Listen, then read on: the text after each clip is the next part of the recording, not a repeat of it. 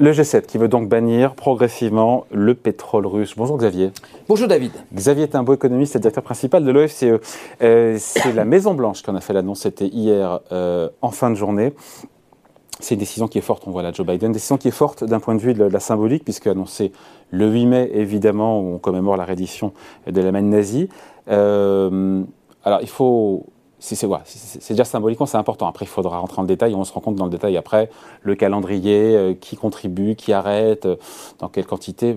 C'est très flou. Mais il y a une décision politique là qui est forte. Il y a une décision politique qui est forte, euh, qui s'inscrit dans la gradation des, sanctions envers la, Russie. Et donc là, avec le, signal qu'un nouveau pas est franchi. bon,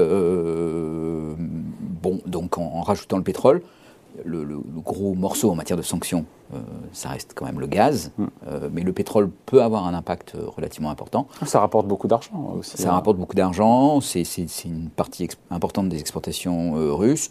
Bon, voilà, donc, enfin, on va en parler, mais donc oui, c'est en tout cas c'est un symbole assez fort que le G7 réunit tous ensemble. On sait que l'Europe a du mal à se mettre d'accord sur l'embargo à la fois du pétrole et du gaz. Le fait que là, le G7 annonce cette décision, malgré les réticences européennes, euh, bah, c'est un signe, c'est un signe assez fort. après ce mot, ce terme de progressivement, il a son importance, Xavier, parce qu'il est question d'interdire, de supprimer progressivement euh, les importations de pétrole russe. Et là, on se dit que le diable se niche dans les détails. Encore une fois, le calendrier, on ne sait pas trop. On ne connaît pas les engagements là aussi de chacun des membres du G7 concernant ce pétrole russe. Et en même temps, vous disiez c'est normal puisque l'UE, pour l'instant, n'a pas encore réussi à s'entendre. Voilà, parce qu'il y a annoncer un embargo et puis ensuite le mettre en œuvre. Euh, c'est très compliqué pour un certain nombre de pays qui ont besoin des, importations de, pétrole. Euh, c'est très compliqué aussi pour le consensus européen. Certains pays sont opposés euh, à, l'intérieur de l'Europe, comme la Hongrie. Donc, du coup, oui, mais c'est un signal politique très fort que les pays du G7, les sept plus grosses puissances économiques mondiales, se mettre d'accord déjà. Oui, oui, c'est un, un, un, signe euh, important, mais en même temps, effectivement, le mot progressivement vide un petit peu de sa signification l'embargo. Alors progressivement, on ne sait pas ce que ça veut dire, on a quand même quelques indications. C'est plusieurs mois, euh, ah. donc c'est ah six mois, peut-être un an, et euh, ça sera progressivement de façon différente suivant les pays. Donc certains pays pourront produire cet embargo plus longtemps. Là, on parle au niveau de l'UE ou au niveau du G7 on parle au niveau du G7. Ah, Après, au niveau de l'UE, bah, ça laisse la possibilité à l'UE de rejoindre cette décision. Euh, du, en laissant plus de temps, 2023, 2024 à certains pays de Beaucoup plus de temps à certains pays, euh, qui sera un moyen de leur dire, euh, bah, en fait, vous faites pas l'embargo, et nous, on le fait, on le fait quand même et malgré vous. Pourquoi ça patine toujours je pense à, l'Europe, encore une fois, au niveau, européen. Qu'est-ce qui patine? C'est parce que quelques pays qu'on peut comprendre qui sont excessivement dépendants des hydrocarbures et du pétrole russe n'ont pas de solution. Et on, peut, les comprendre aussi, non? Bah, Ça patine parce que si vous voulez faire un embargo. Euh, il faut le limiter. Il faut, il faut limiter la demande de pétrole euh, à court terme. Et donc ça veut dire organiser du rationnement. Or, ça, aucun des pays européens ne veut aujourd'hui se lancer dans une politique de rationnement quantitatif en disant, ben voilà, euh, je sais pas moi, le nombre de litres que vous pouvez prendre euh, pour votre voiture est limité, vous avez droit à un nombre de litres par mois, euh, on interdit la circulation des autos certains jours de la semaine, ou, voilà, donc tout, un tas de restrictions de, d'utilisation de, la voiture en particulier, qui permettraient de réduire la demande et qui permettraient de, de se passer de, cette, de ce pétrole. Parce que si on ne fait pas ça, et qu'on maintient une demande élevée, ben, cet embargo conduit surtout à une montée des prix du pétrole. Et cette montée des prix du pétrole, elle est très difficile pour les pays européens à, à vivre.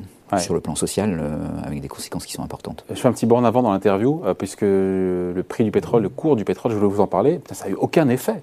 Aucun effet, cette, ou cette décision, cette annonce de se passer progressivement, encore une fois, du pétrole par le G7, encore une mm. fois, sept pays les plus puissants dans le monde, sur le cours du pétrole, ça n'a aucun effet, comme si les marchés n'y croyaient pas bah, comme si les marchés avaient bien compris que le progressivement, euh, en fait, pouvait durer longtemps. Surtout, le, ce, que, ce, que, veut dire le progressivement, c'est que euh, c'est les pays qui s'engagent à faire cet embargo vont trouver d'autres solutions que du rationnement quantitatif. Euh, c'est quoi ces solutions d'ailleurs? Alors, ces solutions, c'est euh, probablement jouer sur la hausse de la production. Et là, les États-Unis sont clés. Euh, Heureusement qu'ils sont là pour le gaz et pour le pétrole. Et donc, effectivement, ça va être par la production de pétrole de schiste euh, qu'ils peuvent apporter des quantités Ce qui pose d'autres questions pour la planète d'ailleurs, mais ce n'est pas le sujet du jour. Hein. Ah oui, ça c'est en termes de, dépendance aux fossiles et en termes de comment on met en œuvre non, une stratégie écologique et l'impact écologique aussi. Et l'impact écologique spécifique euh, du, du, schiste ah américain. Bon, en même temps, le pétrole russe, il n'est pas propre propre non plus, hein, euh, David. Donc, euh, enfin, c'est vraiment entre deux oui, c'est pas le sujet. C'est vraiment le sujet.